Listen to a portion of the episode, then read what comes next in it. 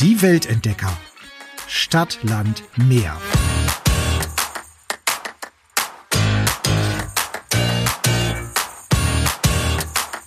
Hallo Jasmin. Hallo Katrin, Ah. schön dich wieder zu hören. Also ich äh, habe mir ja schon einen Tee gemacht und lehne mich heute zurück. ja, ich auch. Ne? Ich äh, hätte lieber ein Weinchen, aber ach, naja, dann, Tja. dann wird's halt auch hm, bei mir eher ein Tee, okay. Ja. Äh, wie sieht's denn bei dir so aus? Heute geht's ja nach Afrika und ich finde Afrika wahnsinnig, wahnsinnig spannend. So richtig, also ne, natürlich ist äh, Tunesien und Ägypten auch Afrika, aber ähm, ich sage ja immer so das, das, das Richtige in Anführungszeichen. Ähm, da war ich in Südafrika und da, das war's aber dann auch schon hier mit meinen Afrika-Kenntnissen. Und bei dir? Ähm, ja.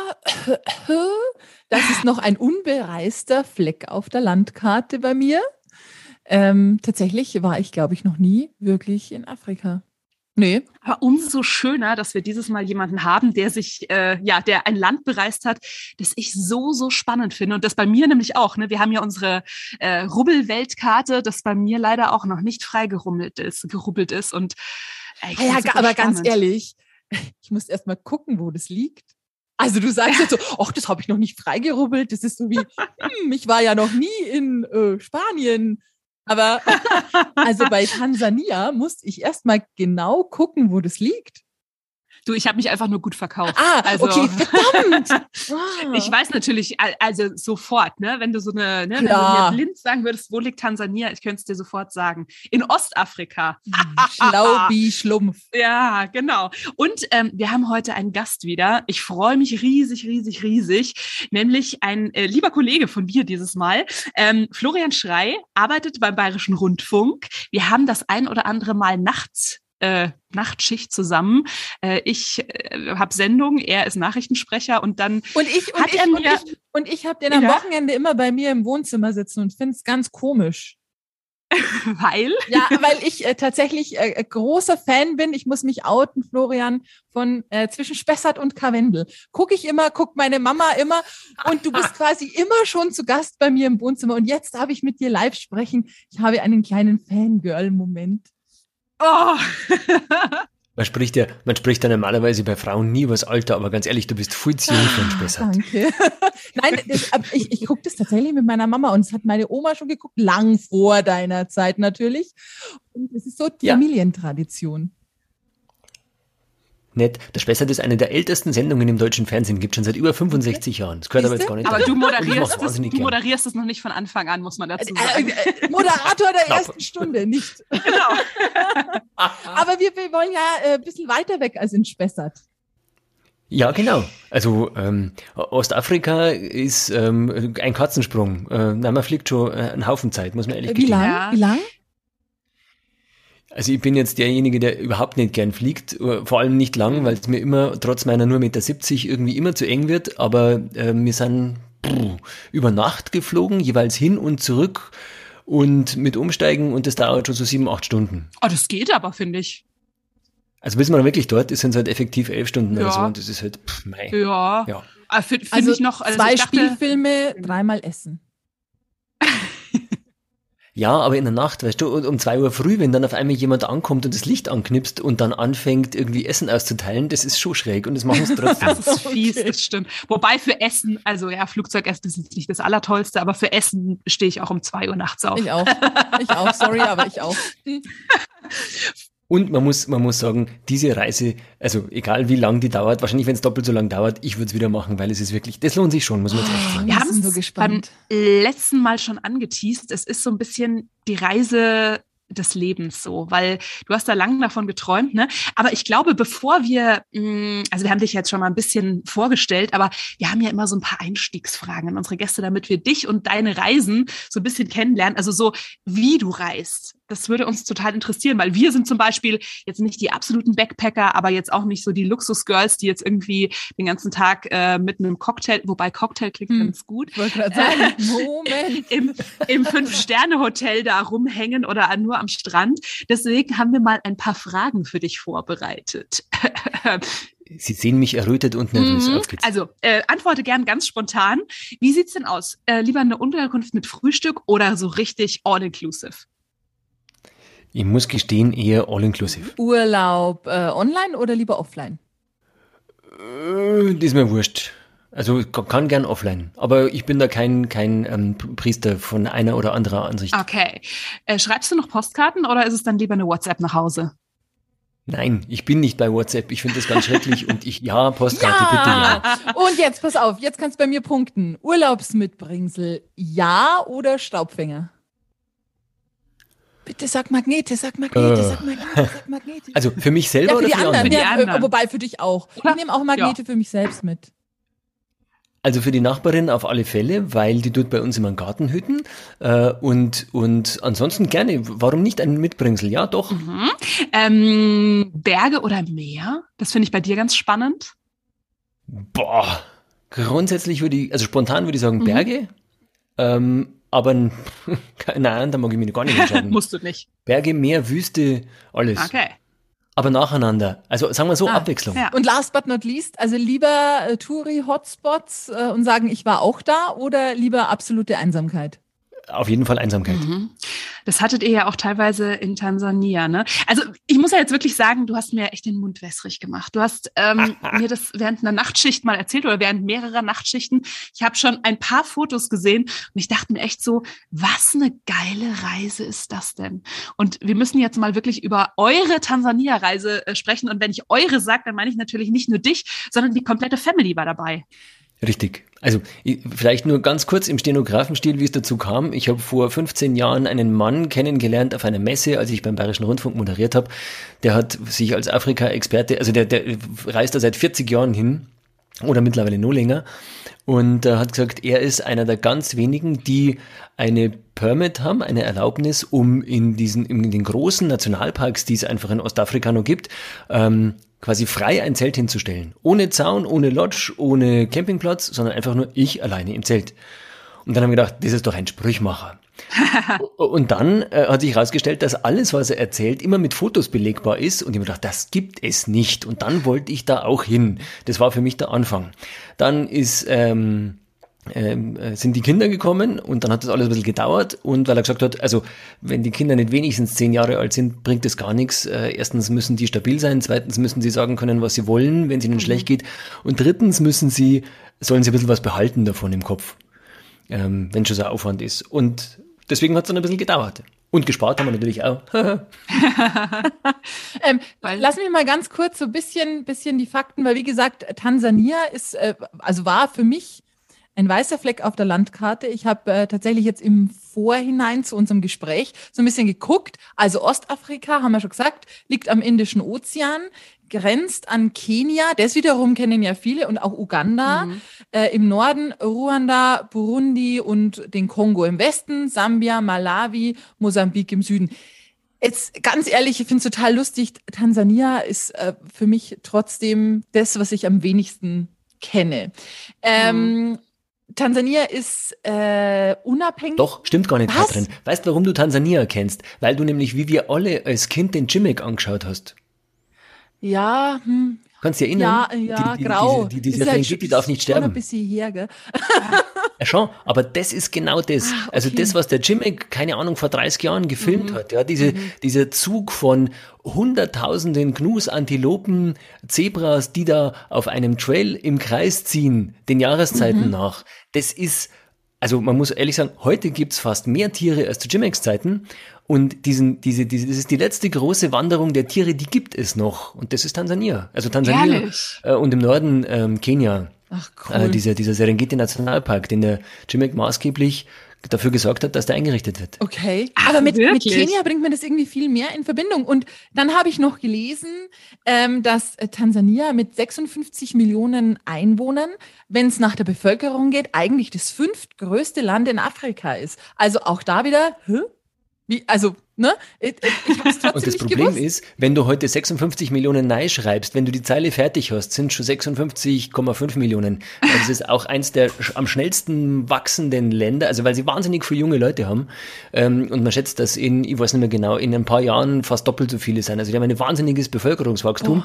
Was wahnsinnig schwer ist, auch zum Beispiel für die Tiere, die da leben, weil die Leute brauchen natürlich Land. Naja, klar. Mhm. Und was Also was das ist auch so eins, wo ich gesagt habe, ich will da unbedingt hin und will es noch sehen, solange es es noch gibt. Und was für uns auch immer super spannend ist, gerade wenn wir irgendwo sind, ähm, wo wir die Sprache nicht können. Äh, Jasmin, heute hätten wir 125 Sprachen zur Auswahl. Ach, Such dir einfach. eine aus. Aber Amtssprache äh, ist, glaube ich, oder Ver Verkehrssprache zumindest ist Englisch. Ne? Wie kommt man denn mit Englisch weiter, Florian? Wunderbar. Ja, okay. Überall. Auf, auf jedem Markt, äh, im, im hintersten Winkel, äh, bei jedem, in jedem, äh, wie sagt man denn, wirklich Ureinwohnerdorf kommst du mit Englisch auf alle Fälle durch. Okay. Ja, sehr gut. Das ist auf jeden Fall schon mal gut zu wissen. Sprich, wir können es auch aussprechen hier alles. Wir sind ja hier mit Spanisch, Französisch auch schon völlig über. Haben schon schön, schöne, schöne Bauchlandungen hingelegt. Ja, Ja. Aber äh, Suaheli wird da ja auch gesprochen ganz viel. Aber wenn man mit Englisch durchkommt, das ist auf jeden Fall schon mal gut zu wissen. Ihr hattet viel Einsamkeit, ne? Ja, witziger, also anders. Ich bin mit zwei Schulpflichtigen, also die Kinder sollten mindestens zehn Jahre alt sein. Das heißt, ich bin mit zwei schulpflichtigen Kindern, äh, Frau und ich, hingefahren. Äh, das heißt, du musst in den Ferien fahren. Wir sind, wir haben uns entschieden für die Weihnachtsferien. Zwei Wochen. Ähm, das ist der absolute Hotspot, so gesehen, weil die ganze Welt in der Zeit dorthin fährt, weil es eine perfekte Reisezeit ist. Kein Monsunregen, äh, Trockenheit, die Tiere kriegen alle ihre Jungen, das heißt, die sind relativ standorttreu schön. Oh. Und trotzdem waren wir zwei Wochen quasi einsam und alleine. Und auch das geht, wenn man weiß wie. Und das ist wirklich der Hammer. Jetzt erzähl's uns, erzähl's uns, wie geht es? Naja, du musst in erster Linie jemanden finden, der sich wirklich vor Ort auskennt. Das war halt mein riesiger Vorteil, ähm, dass ich organisiert von jemandem unterwegs war, der einfach vor 40, 45 Jahren dahin gefahren ist, der sich wahnsinnig gut auskennt, der mit einem Unternehmen vor Ort zusammenarbeitet und dort unten einen Haufen wirklich eigene Mitarbeiter hat. Also der, ähm, kann man sagen, das ist der Klaus äh, Kuleva, der kommt aus Geretsried, südlich von München. und, äh, und der Klaus organisiert mittlerweile professionell solche Reisen, aber eben für Alleinreisende. Das ist unglaublich. Und wir haben in der Zeit, in diesen zwei Wochen, ähm, sind wir alleine in einem Zelt mit einem Auto, also Auto, du brauchst auf jeden Fall so einen Range Rover Land Cruiser, weil sonst geht da gar nichts, ja, die, sind, die Straßen sind unbefestigt, du fährst durch ein Bad ähm, und, und äh, wir sind mit zwei Autos gefahren, ein Versorgungsfahrzeug und wir mit einem Fahrzeug, wir hatten einen Fahrer, einen Guide, der uns geführt hat, der sich auskennt, der Tiere schon sieht, wer, wo ich noch gar nicht die Landschaft gesehen habe, hat der die Tiere schon gesehen. Ähm, und das zweite Fahrzeug, das Versorgungsfahrzeug, da sitzen drei Leute drin, ein, ein Koch, ein Fahrer und ein Camp Assistant, also ein, ein Waiter.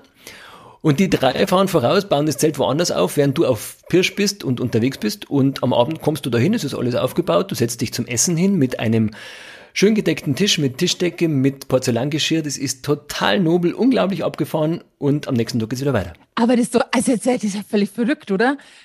Ist völlig verrückt. Also mit Tischdecke und Porzellangeschirr im, irgendwo im Nirgendwo. Warum? Weil es darum geht, nachhaltig zu leben. Entscheidend an der Geschichte ist, dass du nur überhaupt eine Erlaubnis kriegst, in einem Nationalpark alleine über Nacht zu bleiben, wenn garantiert danach der Platz genauso aussieht wie vorher. Das heißt, kein Plastikgeschirr, kein, kein Wegwerfzeug, sondern wirklich alles mitnehmen. Okay, ich stelle mir jetzt gerade vor, alleine mit einem Zelt, äh, in einem Zelt in einem Nationalpark. Da sind, glaube ich, in Ostafrika auch nicht nur Gnus unterwegs, sondern auch wilde Tiere. Ist das irgendwie gefährlich? Aber Hossa, das ist das, das ist das, wo ich, also ich zehn Jahre lang habe ich den, den, den Klaus auf der Bühne beim Bayerischen Rundfunk immer wieder auf der Reisemesse Free in München immer wieder interviewt. Meine erste Frage war, was mache ich, wenn nachts der Löwe kommt? Gute Dann Frage. sagt er, ja, dann sagt er, du einfach im Zelt bleiben. Ja, klar. Der Löwe, der Löwe kennt den Reißverschluss nicht. Ja. Das Dumme an der Geschichte ist, äh, ich muss allerdings gleich dazu erzählen und ich oute mich, äh, es gab eine Nacht, da musste ich aufs Klo. Ich wollte gerade sagen, ich müsste Pipi. Genau in dem Moment denke Genau. ich mir, oh je. Und das ist dann spannend, also anders. Ähm, es heißt immer, wenn die, wie sagt man denn, die, die Beschwerde, dass du nicht aus deinem Zelt rausgekommen bist in der Nacht oder auch am Tag, weil ein Rudel Hyänen äh, am Lagerfeuer liegt und irgendwie sich da den, den Spaß macht, die Beschwerde zählt nicht, weil das kann durchaus passieren. Entscheidend an der Geschichte ist, dass aber nichts passiert. Warum nicht? Weil du vier Leute dabei hast, die sich perfekt auskennen, die von dort sind und die dir auch beibringen, wie du dich verhalten musst. Und ganz ehrlich, in dem Moment, wo du ein Wildtier auf Sichtweite vor dir hast, verhältst du dich automatisch aus dem Bauch raus schon vorsichtig und meistens richtig. Ja, ist das so? ich das? Ich, ich erzähle euch gern mehr dazu. Aber Ja, voll, Also- auf jeden Fall. ich habe zum Beispiel gelernt, in der Nacht, wenn du, also ich, irgendwann habe ich, weiß ich nicht, ich habe äh, ein Bier getrunken und das war zu viel und dann bin ich dummerweise irgendwann auch um drei in der Früh aufgewacht und musste aufs Klo. So. Dann lernst du Reißverschluss vom Zelt auf, Taschenlampe raushalten, in die Finsternis leuchten. Warum? Tiere sind nicht falsch. Wenn sobald irgendwo Licht ist, hebt sofort jedes Tier den Kopf. Dann siehst du zumindest die Augen rausscheinen. Ähm, Oh Gott. irgendwie grüne Augen sind, glaube ich, kein Problem, rote auch nicht. Ich weiße, weiß ich noch. Weiße Augen sind gefährlich, weil das ist der Büffel und der Büffel geht immer auf die Gefahr zu und rennt alles nieder. Oh, Also wenn du weiße Augen siehst, schnell wieder Reißverschluss zu, Licht aus. okay. Ähm, vor der Tür brennt normalerweise so ein kleines Öllämpchen die ganze Nacht durch, ans Feuer geht kein Tier. Also das ist Aha. schon mal super. So, dann ich, also Reißverschluss auf, rausgeleuchtet, überhaupt kein Tier. Ja gut, wir haben so ein kleines Klozelt dabei gehabt, gell, das war ungefähr so, weiß ich nicht, zehn Meter weggestanden. Ich raus, wagemutig, hurra, ich gehe aufs Klo. Und das Spannende an der Geschichte war, dass dann äh, in, weiß ich nicht, undefinierbarer Entfernung wirklich ein Löwe gebrüllt hat. Wisst ihr, was das, also dieses, sowas. Aha, schon mal gehört, ja. Und dann war es natürlich vorbei mit meiner Coolness. Dann, spätestens dann ist, äh, äh, hast du nur, nur wackelige Knie und ich denke mir, um Gottes Willen, was ist denn jetzt? Ähm, in einer Brüllpause bin ich dann irgendwann wieder ganz schnell zurück ins Zelt und habe am nächsten Tag äh, todesmutig von meinem äh, heldenhaften äh, Einsatz in der Nacht berichtet, wobei mich alle vier Tansanianer ausgelacht haben und gesagt haben, ja, den Löwen haben sie schon gehört, aber der war doch drei Kilometer weg, was ich eigentlich will. Auf gut Deutsch, die Serengeti trägt einfach den Schall so genial in der Nacht, wenn es still ist. Du siehst nur tausende von Sternen, keine Beleuchtung, du hörst nichts außer eben einen Löwen. Äh, und das ist unglaublich. Und der, der war wirklich kilometerweit weg. Niemand wäre, also die wären für mich sicher aufgestanden, hätte ich mich in Gefahr befunden, war aber nicht. Tja, Florian, warum hast du eigentlich im Klozelt übernachtet? Was willst du denn eigentlich, du Kasperl? Ja, genau so. Aber Jasmin, ich glaube, ich habe was Neues auf meine Bucketlist. ja, ich auch, ich auch. Mal die Sterne in Tansania sehen. Ja, genau. Unglaublich. Wir, wir haben einen Sternenatlas mitgenommen, um auf der Südhalbkugel, ist ja schon ziemlich weit unten, gell, das ist ja fast auf Höhe Madagaskar, äh, auf der Südhalbkugel den Sternenhimmel nachzuvollziehen. Das ist unglaublich. Also ich habe noch, noch nie so viel Zehntausende Sterne gesehen. Das ist Wahnsinn.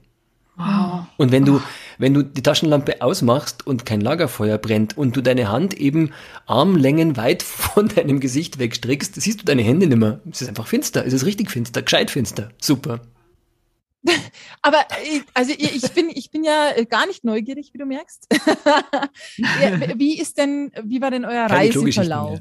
Also, Genau, das wäre auch meine Frage genau, also gewesen. Wie wo, war eure wo Route? startet ihr? Wo, wie ging das so? Weil Tansania, ich wüsste nicht mehr, welcher Flughafen ich da googeln muss. Ähm, also äh, los geht's, ähm, man fliegt zum äh, Kilimanjaro International Airport. Kilimanjaro kennt ihr, größter Berg Afrikas. Schon mal gehört, ja. Äh, da gibt's einen großen, in der Tat einen großen Touristenflughafen. Also wie man sich das vorstellt, mit man muss ähm, wie sagt man, also mit, mit geteerter Bahn, super toll, mit äh, Durchleuchtungs, wie sagt man denn? Also alles, was man sich an einem internationalen Flugzeug, Flughafen vorstellt. Genau. Und da wurden wir abgeholt. Die nächste größere Stadt ist Arusha. Arusha hat so, oh mei, das ist vielleicht so wie Rosenheim, da wo ich wohne, äh, 50, 60.000 Einwohner, schätze ich. Ganz nett. Und nachdem wir vorher lang geflogen sind, waren wir da einen Tag über Nacht. Und dann ging's. am nächsten Tag haben wir, ist unser äh, Guide gekommen, hat uns abgeholt und von da sind wir aufgebrochen in die Wildnis und jede Stunde, die du länger fährst, also am Anfang in Arusha sind die Straßen noch asphaltiert. Wenn du aus einer Stadt rausfährst, sind sie zumindest geschottert. Wenn du irgendwo, auf einmal biegt er, mittendrin biegt er einfach irgendwo rechts ab. und das war's dann. Und dann verschluckt dich die, das Nichts. Und dann sind wir einmal, äh, weiß nicht, ob euch der, der Lake Natron was sagt, der Natronsee, ein Salzsee. Der ist berühmt deswegen, weil da wahnsinnig viele äh, Flamingos äh, leben. Ach, Tausende. okay. Das war unsere erste Station. Dann ging's in den Serengeti Nationalpark, dann sind wir da ein bisschen rumgekurvt und ähm, zum Schluss in den sogenannten Ngorongoro-Krater, das sagt euch vielleicht auch was, ein, ein großer erloschener Vulkankrater, in dem äh, ganz eigenes Habitat von Tieren miteinander lebt, weil die links und rechts einfach nicht mehr rauskommen. Ach, und ähm, oder keinen Bock haben rauszukommen, weil es ihnen eh gut schmeckt da. Und ähm, ja, dann sind wir wieder zurück. Also einmal im Kreis quasi. Und zwar mhm. auf einer Route, die trotz Weihnachtszeit so niemand nimmt. Ähm, das hat den Vorteil, dass du echt in Gegenden kommst, wo du keinen Menschen triffst. Äh, es hat den Nachteil, dass wenn dir was passiert, bist du allein. Das hört sich ja, ja. super an ich will jetzt überhaupt nicht hier ängstlich klingen, jetzt gerade mit den Tieren und jetzt, was, wenn was passiert, aber die, also wie, wie lange dauert es denn, bis da jetzt medizinische Versorgung da wäre? Also ich meine, ja, ihr habt Leute, die sich da auskennen und sowas, aber was wäre denn hier, wenn du mitten im Nirgendwo bist und, und es passiert wirklich was? Ja, was du auf alle Fälle brauchst, zum Beispiel, also anders, du wirst wirklich gut betreut von Fragen. Also es sind natürlich alles Ängste und Fragen, die wir uns auch gestellt mhm. haben. Vor allem, hallo, wir reisen mit Kindern, ja? Mhm, eben. Ähm, äh, mit elf und 13 Jahren, kann man ja sagen. Äh, und ich will meine Kinder und auch meine Familie nicht einer, einem Risiko aussetzen, bloß weil ich irgendwie einen netten Traum habe. Mhm. Und das Schöne an der Geschichte ist schon, dass du kannst zum Beispiel, es gibt eine ähm, Vereinigung, die heißt Flying Doctors. Da mhm. gab es doch vielleicht, so, gibt es da nicht, hat es da mal eine Serie gegeben im Fernsehen? Doch, doch. Ja, ja, Irgendwie ist, es kommt mir total bekannt vor. Irgendwie so, Australien, das, das, sagt mir in Australien was. Ah, okay. Nein, das ist das nicht, sondern es gibt also wirklich diese, die gibt's echt da in Tansania, Kenia an der Grenze im Norden. Und äh, die sind für die Versorgung der Touristen im Prinzip zuständig, kassieren davon Geld. Das heißt, du kannst in der Zeit, wo du dort bist, eine Mitgliedschaft beantragen, das kostet was und damit finanzieren die aber auch Flüge für die Einheimischen. Mhm. Also da bleibt ja nicht aus, dass die auch mal irgendwie verletzt sind. Mhm. Und die haben äh, Flugzeuge, die können, die fliegen dann, glaube ich, aus Nairobi in Kenia äh, in die Nationalparks. Und wenn es wirklich einen Notfall gäbe, kämen die und würden dich, egal wo raus, also egal wo, pff, nein, irgendwo muss man immer eine Wiese finden, die glatt ist, aber das geht. Also in der ähm. Einsamkeit findet man das ja dann meistens, oder? Irgendwo, wo man mal landen kann. Genau, es geht schon. Also mhm. genau. Und wir haben die auch mal gesehen mit dem Flugzeug. Allerdings haben sie da wirklich eine, eine irgendjemanden Einheimisches abgeholt oder mhm. zumindest versorgt. Ähm, die fliegen da auch hin und machen so, äh, wie sagt man denn? Ähm, äh, Versorgungsflüge für alles, was halt gerade ansteht. Der eine hat mhm. Zahnweh, der andere hat einen eingewachsenen Zehennagel oder sowas. Und Ach, auch genau. dafür, okay. Okay. Dann werden ja auch irgendwie Kinder geboren und sowas. Die müssen ja auch irgendwie. Ne? ja, genau. Ja. Ne? Ah, gut zu wissen. Also das ist jetzt was, das ist jetzt eine, eine äh, Kleinscheißerfrage irgendwie, aber das deckt jetzt nicht unbedingt die Krankenversicherung, die Auslandskrankenversicherung ab, sondern da muss man sich tatsächlich aktiv irgendwie ähm, muss man aktiv Mitglied werden für genau. die Zeit. Richtig, genau. Wobei das jetzt nicht, das reibt dich nicht auf. Also wer so, wer so eine Reise zahlt, hat auch die Mitgliedschaft für 14 Tage Flying Doctors, das geht. Ja, aber du, okay. du sagst das jetzt schon so unterschwellig. Äh, ist es jetzt so ein richtiger Luxusurlaub, für den man ewig sparen muss und wo man es dann yes. so richtig krachen Also in lässt, meinen, für, für meine Geldbeutelverhältnisse schon. Also Sprecher sind nicht ganz so gut gezahlt wie Moderatorinnen bei Bayern. ja, ja. Aber, aber, trotz allem, also anders. Ich, ich weiß, ich wollte dahin und ich habe ehrlich gesagt nie gefragt, was es kostet. Ich kann, ich sage ja, was es kostet. Ähm, aber wichtig war mir, dahin zu kommen und ich hatte mhm. 13 Jahre Zeit zum Sparen. Und ja. äh, das hatte ich und wir haben in der Zeit, in den zwei Wochen, vier tansanianische Familien ernährt, weil ja diese vier Leute mit uns unterwegs waren. Mhm.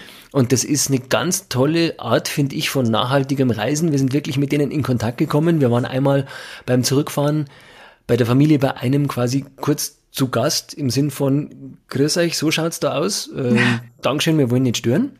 Mhm.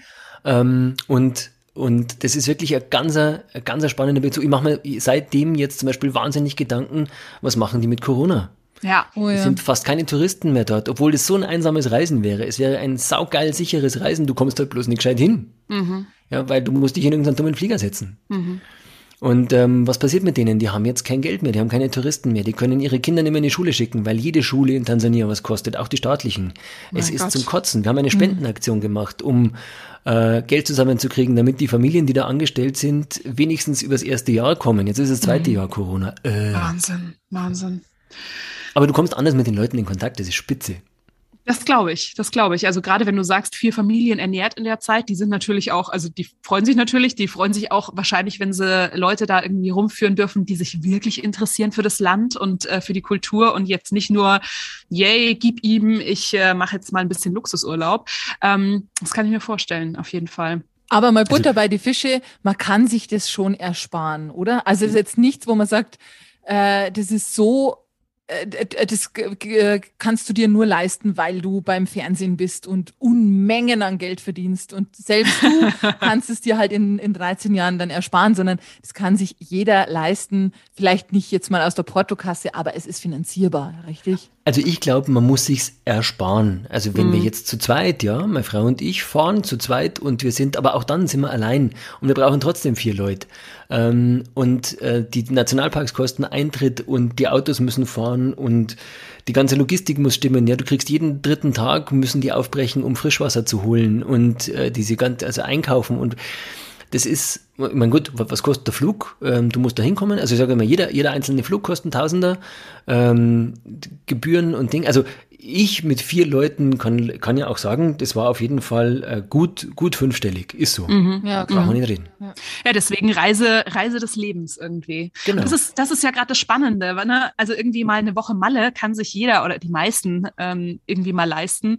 Aber äh, das ist halt wirklich was, da träumt man davon, da träumt man 15 Jahre davon. Ich würde übrigens sagen, ähm, äh, der Herr, den du da kennengelernt hast, ich habe den Namen gerade äh, vergessen. Der Klaus. Äh, der Klaus. Ich würde sagen, äh, wir verlinken auch mal seine Seite. Der hat bestimmt eine Internetseite und äh, der ein oder andere wird sich wahrscheinlich jetzt auch gerade denken, boah, das klingt echt nach einer geilen Reise. Vielleicht würde ich mich da ganz gern mal mit Klaus unterhalten. Wenn, wenn so viel, wenn, wenn, so viel Werbung sein darf, ja, gerne. Ah, ich selbstverständlich. ich kann ihn wärmstens empfehlen, muss ich echt sagen. Also das ist, das ist keiner, der, der, der, das Tolle an der Geschichte ist, der hat nicht einmal einen Prospekt. Der setzt sich hin und sagt, wo willst du hin? Ich sag mhm. dir, was ich mit dir mache. Mhm. Ja, und das ist das Allertollste. Das haben wir auch schon im Oman mal gemacht, Katrin und ich, ähm, haben wir auch schon eine Folge äh, von gemacht und es war ähnlich. Also es war wirklich auch mit Guide und ähm, ja, einfach dort, wo wir so hin wollten. Und das war einfach so ein, war auch nicht ganz günstig, aber es war wirklich so ein, so ein ganz, ganz, ganz, ganz, ganz besondere Art des Reisens. Also deswegen, das hat mich so ein bisschen dran erinnert, wobei Tansania natürlich noch mal exotischer ist und noch mal krasser, glaube ich, weil du da einfach nicht so oft hinkommst.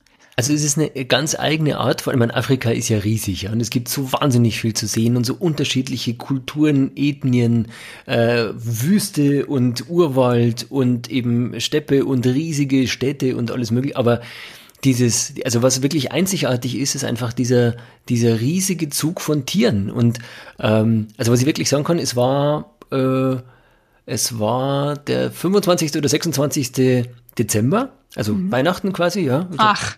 Äh, Stefanitag, 26. glaube ich was.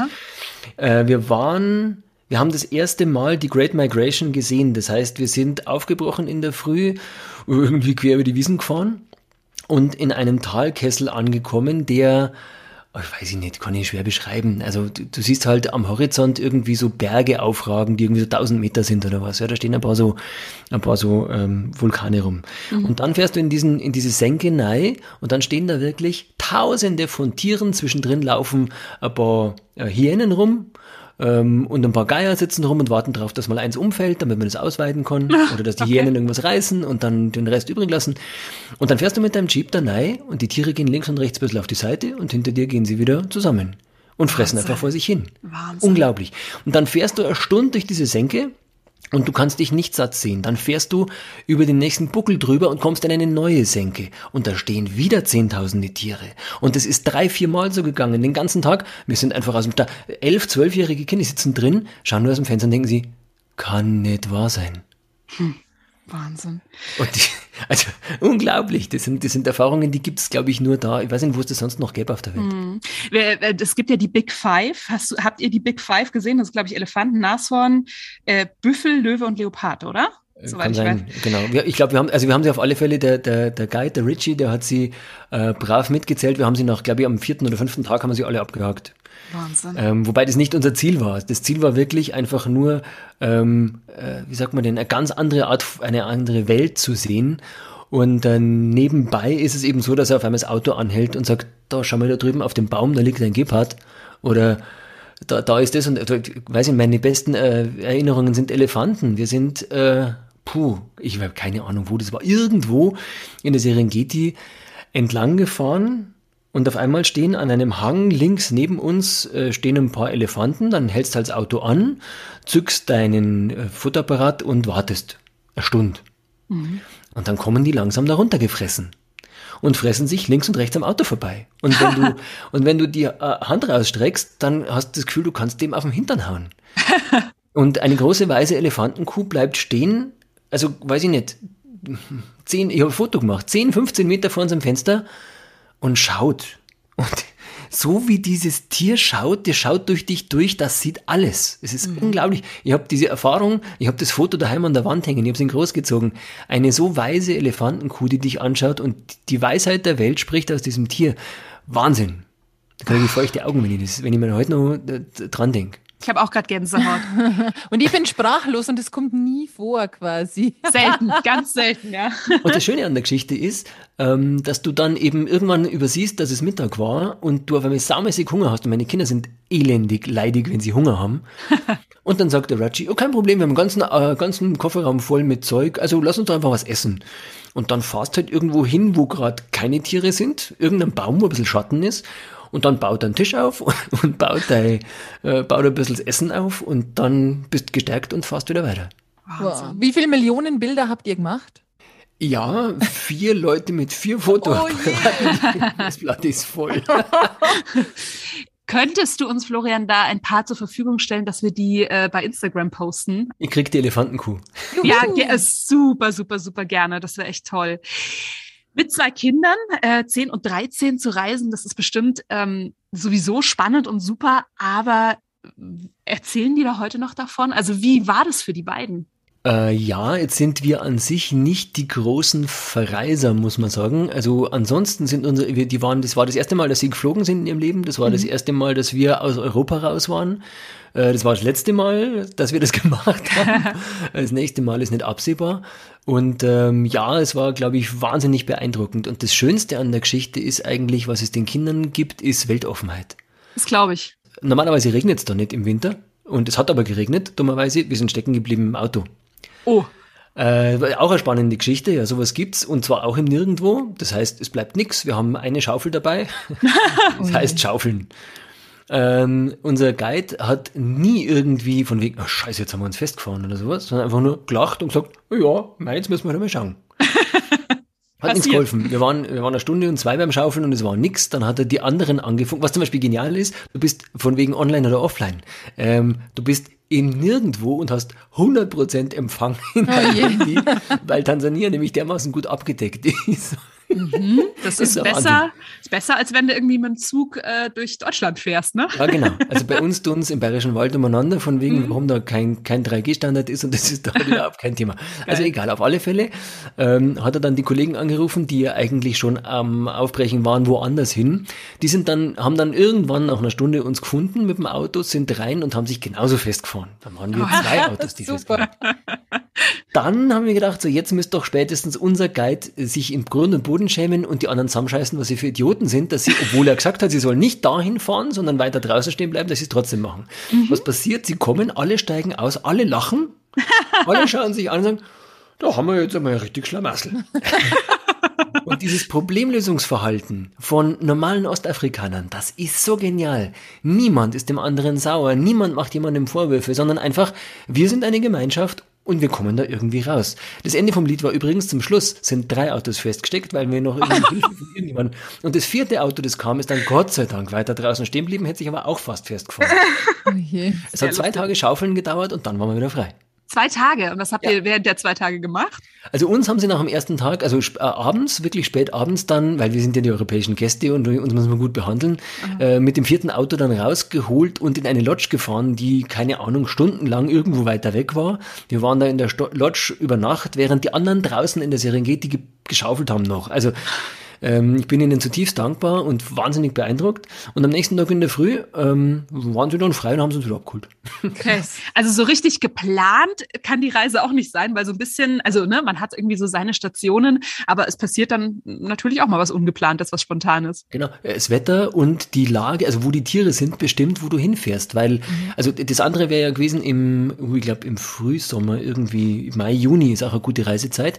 Da sind die Tiere aber ganz im Norden. Das ist das, was der Jimmy Filme gefilmt hat, wo du, wo die großen Flüsse sind, wo dann tausende Tiere durch die Flüsse warten und dann die Krokodile schnapp, schnapp und es gibt ein riesen Blutbad. Oh. Das wollte ich jetzt unseren Tieren, unseren, unseren Tieren, unseren Kindern nicht antun. Mhm. Äh, deswegen waren wir eben dann im Winter, zur Wintertrockenzeit im Süden. Mhm. Und weil da einfach auch ganz viele kleine äh, Nachwuchsbabys rum sind und das ist echt süß. Ach, cool. wie schön. Also das heißt, es, die, die, die, das Land bestimmt, wo du, wann, wann du, wo du bist. Ja, es mhm. bringt gar nichts, wenn du im Süden bist, während die Tiere im Norden sind. Du kommst Na, da gar nicht hin. Tagesreisen. Mhm. Genau. Und die, Entschuldigung, die, die Schlussfrage war ja eigentlich, was bringt es den Kindern? Diese Weltoffenheit, dieses Problemlösungsverhalten, dieses ganz anders mit was umgehen können. Das ist einfach, äh, wir waren in einer Autowerkstatt, weil das Auto dann irgendwie die Gangschaltung einmal irgendwie nicht mehr wollen hat stehen sofort acht Leute rum, schauen uns an. Natürlich sind die, die, die, die einheimischen Kinder wahnsinnig gigantisch neugierig auf unsere mhm. Kinder. Die sind alle so weiß. und unsere Kinder haben sich dann eher so ein bisschen gefürchtet, bis sie dann mitgekriegt haben, sind auch bloß Kinder. Und es ja. geht. Es ist genial. Ja. Toll. Ach, cool. Gibt's denn irgendwas, wenn du sagst, natürlich das Wetter und, und die Tiere bestimmen eigentlich so die Route. Gibt's denn irgendwas, was man auf jeden Fall trotzdem einplanen muss, weil das landschaftlich so genial ist? Ähm, irgendwas, was man auf die Route auf jeden Fall mitnehmen muss? Naja, also wir sind jetzt hinter den Tieren her, gell? Mhm. Ähm, wir, wir waren zum Beispiel am, am Ursprung der Menschheit, als wo der erste Mensch ausgegraben worden ist. Also wenn man jetzt so auf kulturelle oder erdgeschichtliche Sachen steht, dann ist das natürlich spannend. Ehrlich gesagt, ich war so fasziniert von der Tierwelt und wir wollten das ja auch, dass es, dass das andere jetzt eher zweitrangig war. Mhm ähm, auch Menschen treffen zum Beispiel, ja wirklich, äh, da, da sind Leute, die noch wirklich in Lehmhütten leben und ein Leben versuchen zu leben, wie es vor der Zivilisation war, was heute natürlich schwerlich geht. Ähm, und die zu treffen ist auch toll, keine Frage, aber das kannst wahrscheinlich auch in Westafrika haben. Mhm. Das kannst auch in, in, äh, ähm, weiß ich nicht, in Nigeria haben oder so, wenn du dich da auskennst und wenn es politisch leicht geht, was ja im Moment in vielen Ländern in Afrika nicht ist. Ja, Jetzt hast du schon ganz viele Highlights erzählt. Gab es aber eine Sache, bei der du sagst, okay, das war wirklich mein absolutes, absolutes Highlight, das werde ich in meinem Leben nie vergessen? Ja. Ähm, also ja, also die Elefantendame zum einen, mhm. äh, der Lake Natron mit tausenden von äh, no, äh, nicht, Flamingos. Äh, Flamingos, danke. Äh, auf aber das, was auch toll ist, was ich, wo ich, ich nicht täglich, aber zumindest einmal in der Woche dran denke beim Zähneputzen. Warum? Okay. Ähm, es gab einen Morgen, als wir, also du, du wachst auf ähm, und im Zelt schlafen und du kriegst ein Bett, du kriegst ein richtiges Bett, das ist der Hammer, die schleppen alles mit, selbst Matratzen und so. Wow. Es ist total, und trotzdem ist es halt kalt gewesen und äh, du kriegst warmes Wasser, äh, weil der Campersystem schon das, wie sagt man, das Feuer angeheizt hat und Wasser warm gemacht hat. Und dann tust du dir warmes Wasser ins Gesicht und äh, holst dein Zahnbüschel raus und putzt dir die Zähne und stehst da und putzt dir so die Zähne und hinterm Busch tut auf einmal eine Giraffe ihren Kopf nach oben. Schaut Hallo. Busch drin, ne? und schaut mir beim Zähneputzen zu. Und, jetzt glaubt es oder nicht, ich hab's, das habe ich nicht mehr fotografiert, weil so schnell war ich nicht. Was macht die Giraffe? Ähm, er zeigt mir die Zähne. Also so, du, die Lippen so nach vorne. Darf ich auch mal? Also die Giraffe beim Zähneputzen und da denke ich ab und zu, ich bei uns in unserem Bad mit unserem billigen fließenden Wasser in unserem super trockenen Ding stehen. aber du hast ja keine Giraffe. Schade eigentlich. Hättest eine mitbringen können. Das ist das Urlaubsmitbringsel. Liebe Nachbarin, wir haben jetzt ein neues Haustier. Genau, unsere Giraffe.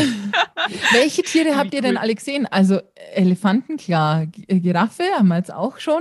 Was habt ihr noch alles gesehen? Wir haben im Gorongoro-Krater, über den haben wir noch gar nicht gesprochen, haben wir nee. äh, auch Nashörner gesehen. Allerdings sehr weit weg. Da lebt eine kleine Population von Nashörnern und du musst schon mit dem Fernglas hinschauen ähm, und meine Kinder sind darauf gekommen, man kann durchs Fernglas durchfotografieren, geht super, kriegst die wahnsinnig Wirklich? her. Das ist äh, ähm, äh, genau die Geparden in der in der mit mit jungem Nachwuchs spannend. Ähm, viele Löwen erstaunlicherweise auf Bäumen. Ähm, mhm. unser eigener Guide hat gesagt, er wusste nicht, dass Löwen auf Bäumen schlafen. Die schlafen normal, die sind keine Baumtiere. Ähm, und die waren aber, die wollten sich anscheinend keine nassen Füße holen. Äh, und, und wir hatten viele Löwen, die auf dem Baum gelegen sind und äh, alle Viere von sich gestreckt haben und die hängen dann so runter. Das sind auch wunderschöne Bilder, kann ich auch eins mhm. schicken. Toll. Löwen auf Bäumen. Die Flamingos hatten Flamingos, wir schon. Gnus und so also Zeug. Diese ganzen Arten von Springböcken, mhm. mhm. äh, Gazellen, Gnus, also da gibt es so viele unterschiedliche, das ist ja, puh, keine Ahnung. Dann diese, wie heißt das Schweinchen von, ähm, dieses, dieses dicke ja, Schwein mit den Hauern? Pumba, Pumba, oder? Genau, wie heißt denn das im oh Echt? Oh Gott, ich weiß es gerade nicht. Warzenschwein, genau, richtig, richtig. Genau. Katrin kennt sich aus. Vor allem bei denen ist es so lustig, wie die fressen. Die knicken ja vorne so ein. Ne? ja. Und oh Gott, die sind so. Aber die sind schnell und aggressiv, mein Lieber. Echt? Oh. Ja, ja, spannend. Du, wo wir gerade bei, bei Warzenschwein sind, entschuldige bitte, Jasmin, du weißt, was Oh kommt, aber es tut mir leid. Ah. Was gibt's denn da zum Ja. Essen? also, Warzenschwein. äh, nee, aber wenn du sagst, ihr habt da euren eigenen Koch dabei gehabt, was, Yes. was isst man denn da? Äh, Vorspeise, Hauptspeise, Nachspeise. Ja, aber was? Im Prinzip nach, äh, wie sagt man denn, nach dem, also anders. Ich habe sehr, also kann man den Ausdruck Horkel, äh, das sagt jedem was? Oder also der, der das nicht als Horkel ist so ein bisschen eigen, ja? Heikel, Ich habe ja. horkele Kinder. Aha. Die essen nicht alles. Im Gegenteil. Meine Kinder sind eher so, solange es Pommes gibt, ist alles gut. ähm, und äh, die- die- was es nicht gibt, ist Pommes. Und sie sind trotzdem nicht verhungert, die zwei Wochen. Ähm, das Spannende an der Geschichte ist, du kannst natürlich mit dem Koch ausmachen, wir hätten gern das und das. Aber das Allerspannendste ist, dass es wirklich jedem jedes Mal geschmeckt hat, ohne Ende. Wir zum Teil nicht gefragt haben, wo es her ist. Äh, und also selbst meine Kinder haben es wirklich gerne gegessen und viel gegessen und das ist, das heißt was. Also und das, das Tolle ist ja, wie es gemacht wird, ja. Also Brot backen, frisches Brot backen. Wer isst nicht gern frisches Brot aus dem Backofen? Ich muss mir vorstellen, der Backofen, da ist also, es geht unten am Boden los mit dem Feuer, äh, Glut, Holzfeuer, dann drauf eine Blechkiste mit Deckel, in der Blechkiste drin eine zweite Kiste und in dieser, also zwischen den zwei Kisten ein bisschen Wasser und das ist der Ofen.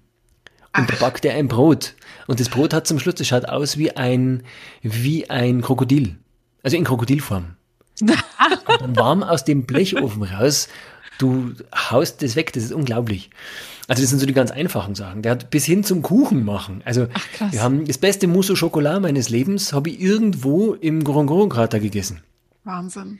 Also, das kannst du dir nicht vorstellen, unter welch widrigen Verhältnissen jemand kochen kann. Und das ist kein Problem, quasi europäisch zu kochen. Also die schauen schon, dass man so kocht, wie wir auch essen. Und sie wissen, dass das, was die Einheimischen essen, jetzt nichts ist, was wir mehrheitlich essen wollen. Wenn du aber sagst, du hättest gerne mal ein wirklich tansanianisches Essen, wird er das mit Freuden auch machen. Hast du sowas gegessen? Wir haben ein paar Mal am Markt Sachen probiert. Also zum Beispiel, es gibt, äh, kennst du, es gibt rote Bananen. Was? Ja. Kleine, die sind mhm. klein, pappsüß, unglaublich. Also das ist, da springt der Zucker in Würfelnform raus.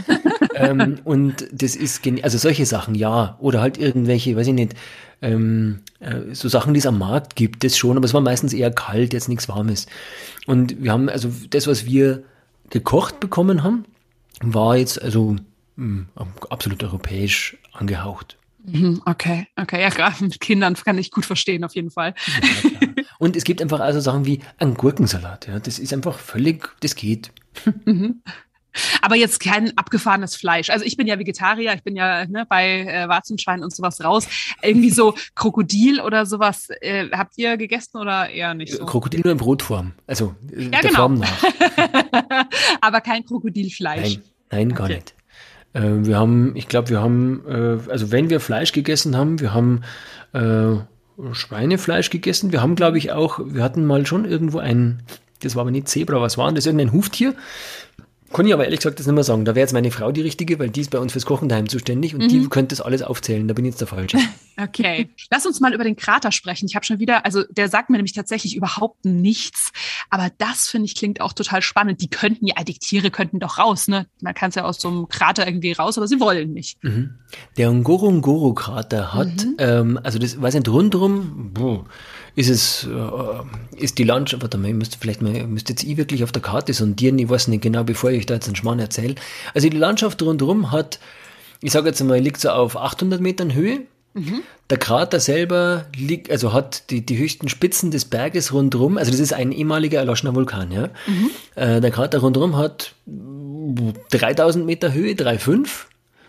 Und innen drin ist es halt so, und es geht, die Flanken geht's runter, 1000, 1500 Meter innen drin.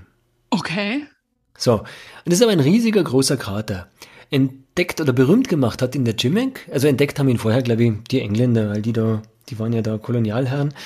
Ähm, aber der Jimmick hat ihn bei uns berühmt gemacht, ähm, indem er, er hätte ja für die, für die Nationalparkverwaltung oder anders für, die, für den Staat, um überhaupt einen Nationalpark einzurichten, war er als äh, Zoodirektor von Köln angetreten, weil er Tiere hätte zählen sollen. Und sie haben dann die Tiere aus dem Flugzeug gezählt, indem sie Fotos gemacht haben und versucht, mhm.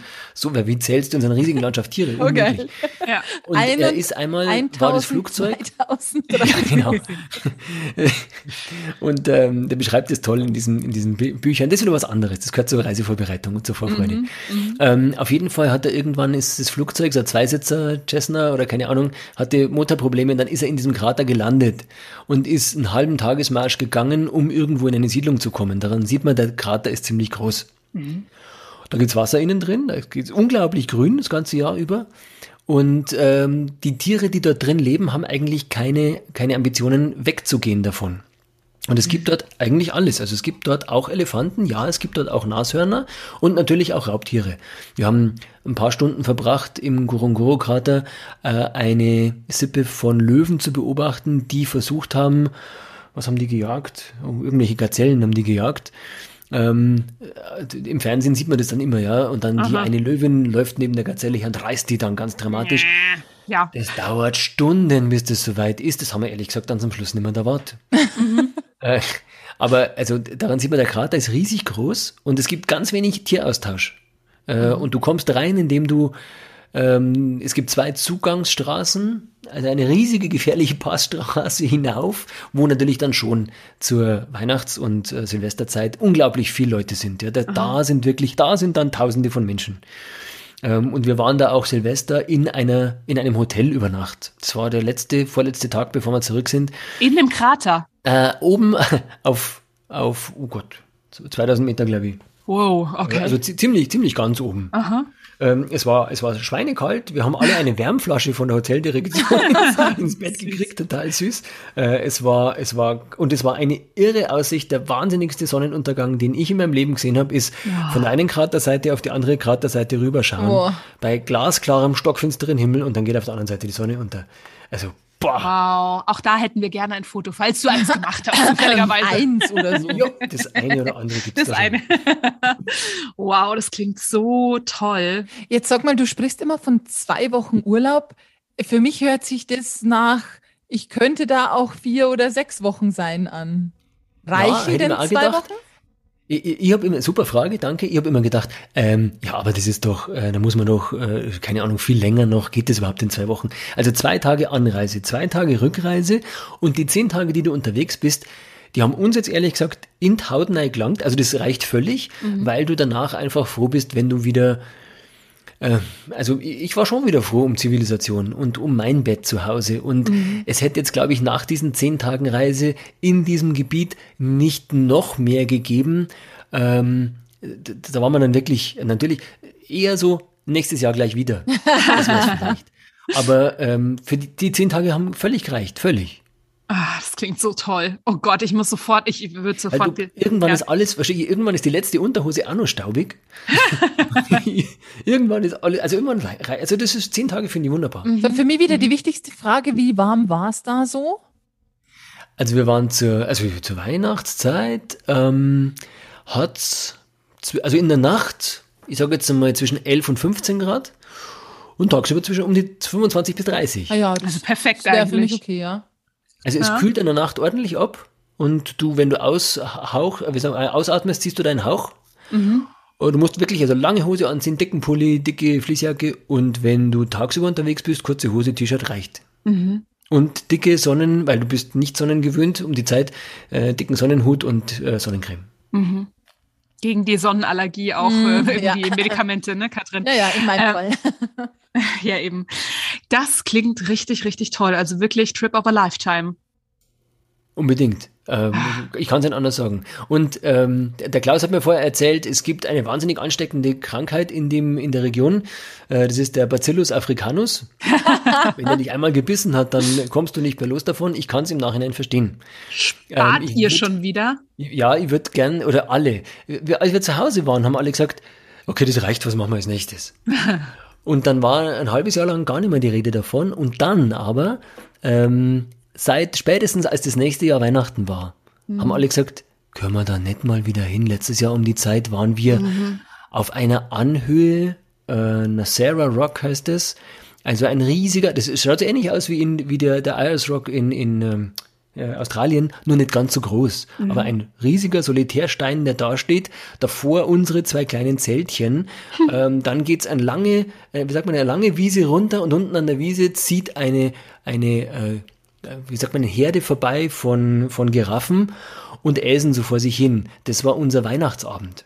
Ja, wollte ich gerade fragen, wie habt ihr denn Weihnachten dort verbracht? Es war der 24.12., der heilige Abend. Und du sitzt, das ist einfach so anders. Und am nächsten Tag, also im nächsten Jahr Weihnachten, habe ich gesagt, wisst ihr es noch, letztes Jahr um die Zeit war man in Sarah Rock und da waren unten die Giraffen. Wahnsinn. Und das ist schon, also ja, das könnte ich wieder haben. Mhm, mhm. Also schon wieder hier ein bisschen, ein bisschen ansparen. Ja, äh, sparen ist immer gut. jetzt, muss, jetzt muss erst einmal das blöde Corona vorbeigehen, ja. weil ehrlich gesagt, die tansanianische Regierung, also die relativ neue Regierung, die sind da, gar, also es gibt offiziell keine, keine äh, Corona-Fälle. Mhm. Äh, Corona gibt's nicht in Tansania. Mhm. Das ist natürlich gerade jetzt nicht so mhm. lustig. Ähm, hm.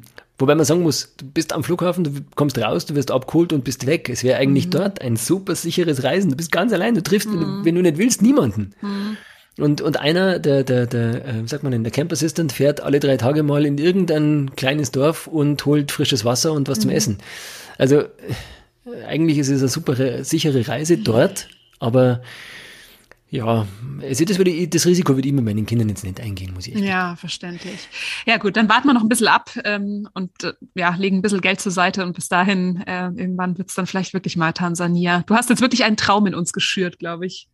Da bin ich froh. Kann ja. ich wirklich, kann ich wirklich nur empfehlen. Und ich weiß auch, äh, das haben mir die Einheimischen auch erzählt, du musst hinfahren. Weil nur wenn du hinfährst und Geld dort lässt und reichlich Geld mhm, dort lässt mhm. und spendabel bist und einkaufst, nur dann sehen sie den Sinn, dieses riesige Land zu erhalten. Also äh, ich glaube, ein Drittel von, von ganz Tansania steht unter Naturschutz. Mhm. Ja, bei uns, in, in, also in Bayern, in Deutschland, ein, nicht einmal ein Prozent der Landesfläche ist Naturschutzgebiet. Mhm. Das muss man sich leisten können als Land. Klar. Das geht nur, wenn genug Geld reinkommt, dass diese wahnsinnig rasch wachsende Bevölkerung alle davon profitieren können. Mhm. Ja, vielleicht haben wir ähm, mit der Folge mal ein bisschen Werbung für Tansania gemacht, weil ich glaube, die wenigsten haben das einfach auf dem Schirm. Also ja, Kenia, ähm, Namibia bestimmt auch, Südafrika, aber Tansania, genau. glaube ich, ist Wobei es da sicherlich auch nicht anders ist. Also auch in Kenia gibt's gibt's diese Möglichkeiten, mhm. ähm, unbeschwert irgendwo hinzufahren und alleine zu sein. Und äh, also das muss immer die politische Lage hergeben. Mhm. Kenia sicherlich nicht schlecht. Äh, Botswana, äh, ganz anders, Namibia, Wüste. Aber auch mhm. da ist es so, ähm, die, die, Leute brauchen den Tourismus, die Leute brauchen das Geld. Mhm. Ja, Menschenaffen zu sehen, das wäre das Nächste, was ich vielleicht gerne in Afrika Meins machen würde. Meins auch, ja. Mhm. Also der Klaus, der zeigt Bilder, der haut dich mhm. weg und der mhm. kann da genauso irgendwas organisieren, aber bitte äh, geh mal in Kongo im Moment. ja, nee, das, äh, das wollen wir nicht, da wollen wir auch niemanden hinschicken aktuell. Nein. Ähm, aber das ist auch mein großer Traum, also tatsächlich irgendwie Uganda mal äh, die, die Menschenaffen zu sehen, das ist, glaube ich, Wahnsinn. Und auch sehr teuer. geschützt, wenn die Leute hinfahren, gell? Ja, das stimmt. Das stimmt, und, und das zeigt auch jede Untersuchung, spannenderweise, ich habe mir dann eingelesen, weil ich, ja, ich wollte ja, ich wollte nichts falsch machen, dass äh, dort, wo viele Touristen sind, äh, wachsen die Populationen von Menschenaffen. Also mhm. Ruanda, ganz spannend. Mhm. Weil die Leute aufpassen, weil sie es weil vorsichtig machen, weil die einzelnen Permits genug Geld äh, hergeben, dass die alle davon leben können. Die Leute in Ostafrika teilen zum Beispiel. Einer nimmt das Geld ein, die ganze Familie, äh, Onkel, Opa, Tanten, die kriegen alle was davon ab. Mhm. Hier bleibt fast nichts mehr dran. Weißt du, was ich das Schönste finde? Weißt du, was ich das Schönste finde an deiner Reiseberichterstattung? dass man richtig merkt, dass dich das Land ähm, und die Tiere total begeistert haben, aber dass du so so eine Loyalität zu diesen, zu diesen Menschen auch entwickelt hast. Ich finde, das ist Voll. so was Schönes. Ähm, ich, Unbedingt. Also, Und wahrscheinlich deswegen, weil wir sie wirklich mit uns hatten. Ja. ja. Ich meine, die haben von Weihnachten keine Ahnung, aber sie wissen, dass Weihnachten für uns wichtig ist. Mhm. Äh, und ähm, es war einfach, äh, es ist total nett, wie die mit uns umgegangen sind. Es war so ein, eine Gastfreundschaft, so ein, ja, also wirklich liebenswert, ohne Ende. Mega, toll. Oh, da stinken wir jetzt fast ein bisschen ab mit unserer nächsten Reise, Katrin. ja, äh, aber man kann ja nicht immer nur so weit weg, ne? Also das ist ja, nee. also gerade im Moment eh das Problem. Ja, Und eben. dann müssen es auch mal die näheren Ziele sein. Ja, wollen wir unseren Koffer mal packen fürs nächste Mal? Ich packe mir Regenschirm ein. Okay, ich pack Tee ein. Oh, auch sehr schön. Ähm, äh, dann packe ich noch ein paar Pfund ein. Okay, also äh, Geld. Ja, ja, ja, ja, natürlich, natürlich. Die, dieses Mal können wir die äh, Sachen wieder aussprechen, von denen wir sprechen, weil es geht nämlich nach England. Jetzt werdet ihr sagen, Moment, ihr habt doch schon mal eine London-Folge gemacht. Ja. Yep. London. Aber eher um den, um den Junggesellinnenabschied. Dieses Mal sprechen wir wirklich über das ganze Land und auch nochmal explizit über die Sehenswürdigkeiten in London. Und in äh, Südengland. Ne? Südengland genau. nicht vergessen, die äh, Klippen von Dover und so. Also ah. wird spannend. Da sind wir sehr gespannt. Florian, vielen, vielen Dank, dass du uns erzählt hast von deiner Reise des Lebens. It was a real pleasure. Ah, thank you so much, dear, my dear. Und äh, ja, dann, Katrin, wir hören uns in zwei Wochen. Bis dahin, eine gute Reise. Postkarte nach Hause. Liebe Katrin, liebe Jasmin, herzliche Grüße aus Tansania in Ostafrika. Wenn ihr mit dem Flieger am Kilimanjaro International Airport ankommt und dann nach Arusha fahrt, dann geht dahinter gleich die Wildnis los. Denn ein paar Stunden mit dem Auto, ach was sage ich Auto, mit dem Jeep, sonst geht nämlich gar nichts, in den Serengeti Nationalpark hineinzufahren, garantiert euch, dass ihr Tausende und Abertausende von Zebras, Gnus und Antilopen seht, die zusammen mit einem Haufen Wildtieren und, äh, wie sagt man, wilden Jägern einmal im Jahreszyklus im Kreis herumgehen und das zu erleben ist unglaublich schön. Und deswegen würde ich mich wahnsinnig freuen, wenn ich vielleicht einmal mit euch miteinander in so einen Land Cruiser oder Land Rover steig und wir dort einmal rundherum kurven. Bis bald, Servus, euer Florian.